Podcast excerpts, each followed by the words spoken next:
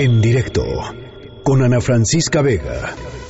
En la línea de en directo está Carlos García de León Moreno. Él es consultor en temas de VIH y SIDA, activista con más de 29 años de trabajo justamente en estos temas de VIH. Fue director de prevención y participación social del CENSIDA y estamos eh, muy contentos de tenerte en la línea. Carlos, muy buenas tardes.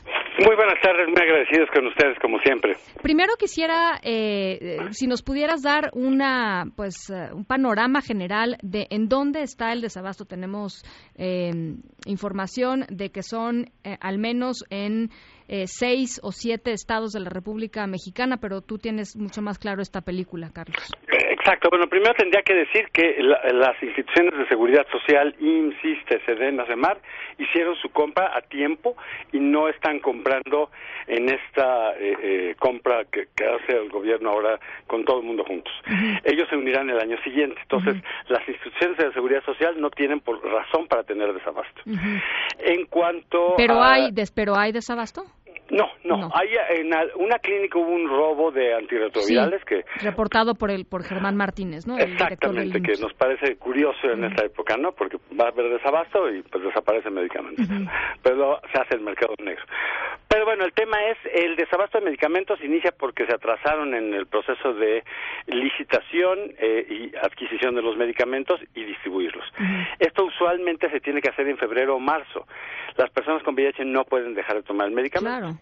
Eh, eh, tenemos eh, información en Tamaulipas, por lo menos 50 personas, en Baja California, en el estado de Guanajuato, en Oaxaca, en sí son seis entidades de, la federativas en donde no hay algunas claves de medicamento, no no todos. Estaba iniciando. Hoy ya lo destrabó el presidente, como efectivamente lo dice, porque para hacer esta licitación tiene que convocar a las distribuidoras de medicamentos, que él ya las había vetado. Se ampararon, entonces tienen obligación de, de, invitarlas. Este era, entre esto que la compra está concentrada en la Secretaría de Crédito Público, ellos iban a estar entregando medicamentos en julio. Entonces iba a haber esto de los seis estados es nada.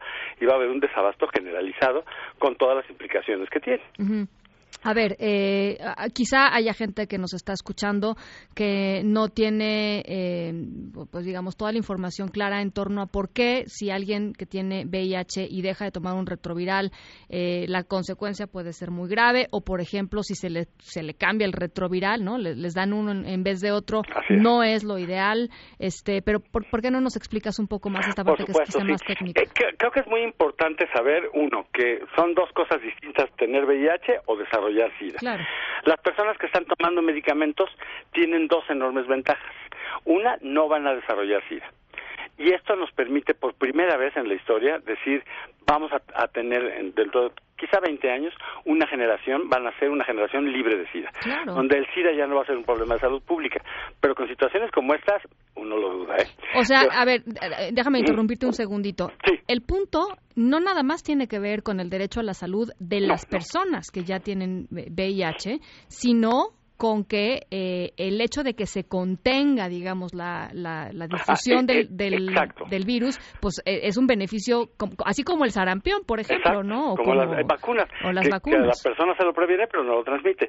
Igualito, una persona que tiene VIH, que está tomando su tratamiento, que es adherente al tratamiento, no va este, a, tener la posibilidad, si tiene una carga viral, se es una medida de eh, virus libres en sangre, indetectable. No puede transmitir la infección, así no use protección, así no utilice condón. Es muy impresionante a lo que hemos llegado ya con los medicamentos actuales, ¿no? Entonces, es dar un, paso atrás. El Seguro Popular no le cubre todas las situaciones de enfermedad a una persona con VIH, le da el medicamento. Una persona, entonces, ahora para responder bien, que le cambian su medicamento, uno, tiene que acudir al médico muchas más veces, que podría ser lo de menos, pero en sus trabajos tienen que pedir permiso. este tema sigue acompañado de estigma y discriminación muy grave. Este, si se fraccionan las, pastillas es lo mismo, o sea, tres veces al mes o cuatro veces, ¿no?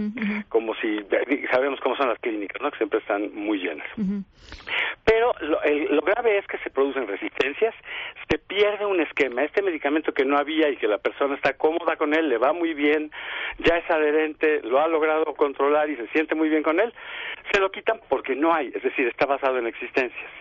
Y tercero, que eh, eh, eh, lo, lo que tú ya mencionabas, que puede tener consecuencias que van desde eh, que pierda esta posibilidad y sí transmita eh, eh, el VIH y sí pueda desarrollar SIDA o que tenga resistencias virales que son absolutamente innecesarias.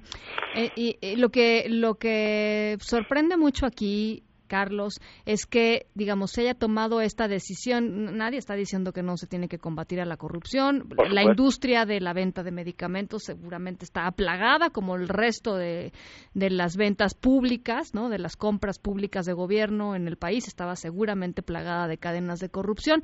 Aquí el punto es que no puede ser eso el pretexto para eh, pues para dejar a alguien sin acceso a la salud, ¿no? que es un derecho humano básico. Y más cuando gastamos tanto en medicamentos en México, más o menos la Secretaría de Salud, bueno, eh, la Secretaría de Salud tiene 97.500 pacientes a su cargo. Eso nos cuesta más o menos 2.800 millones de pesos al año. Es también tirar esta inversión en, en, en, medicamento porque ya no va a tener los beneficios que se esperan. Y creo yo que hay un tema aquí importante. Primero, no se reconoció el desabasto pusieron esta medida emergente y se puede. Eh, es importante reconocer que las distribuidoras, que si corruptas o no, no sabemos nosotros a qué solución debe llegar, pero no podemos improvisar tampoco. Sí, no, Se estaba suponiendo al principio que el ejército iba a distribuir los medicamentos, no tienen experiencia, no tienen, tienen eh, carros refrigerados, etcétera. Eh, ¿Para qué insistir? Lo va a hacer ahora, parece que Birmex, que es una empresa eh, de la Secretaría de Salud que, que, hace las vacunas, que tampoco tiene experiencia en distribución. ¿Me uh -huh. explico? Es decir, tenemos que trabajar con el sector privado. Por supuesto, hay que buscar la transparencia, la rendición de cuentas y estamos absolutamente en contra de la corrupción. Claro. Ese no es el punto, ¿no? un poco el presidente, por razones humanitarias, primero hagamos así. Y el año que entra, tenemos un año para, para hacerlo bien, uh -huh. para buscarlos y, por supuesto, nosotros apoyaremos esta y cualquier otra medida, siempre y cuando no atente contra los derechos de las personas con VIH. Entonces, hoy la situación es, hay desabasto en estos estados en los que mencionamos. Así eh, el, el, la declaración hoy del presidente, la aceptación del desabasto es ya de entrada un paso en la dirección correcta. Eh, vamos a ver si efectivamente se destraba esto y, y, y, sí, y... Eh, quitaron aparentemente eh, todas estas situaciones de minucia eh, legal para hacer las licitaciones, pero nosotros vamos a seguir muy atentos. Claro. Tuvimos que, digo, les voy a ser muy honesto, no nos gusta hacer este tipo de plantones, cerramos reforma. ¿Por qué? Porque pensamos que no nos hacen caso, uh -huh. no pensamos, no nos escuchan. Uh -huh. Entonces, es la única forma en la que la ciudadanía, cuando hay tantas posibilidades, ya, vamos, esto ya nos hacía hace 20 años en México uh -huh. por parte de las personas con VIH. Sí. Eh, tuvimos que salir a la calle, tuvimos que eh, trabajar con muchos medios para, para tratar de mostrar esta ventana de lo que pasaba y les agradecemos muchísimo, pero eso es innecesario. Podríamos trabajar preventivamente Totalmente y hacer las compras a tiempo. Totalmente Nada más, eso era, eso era todo.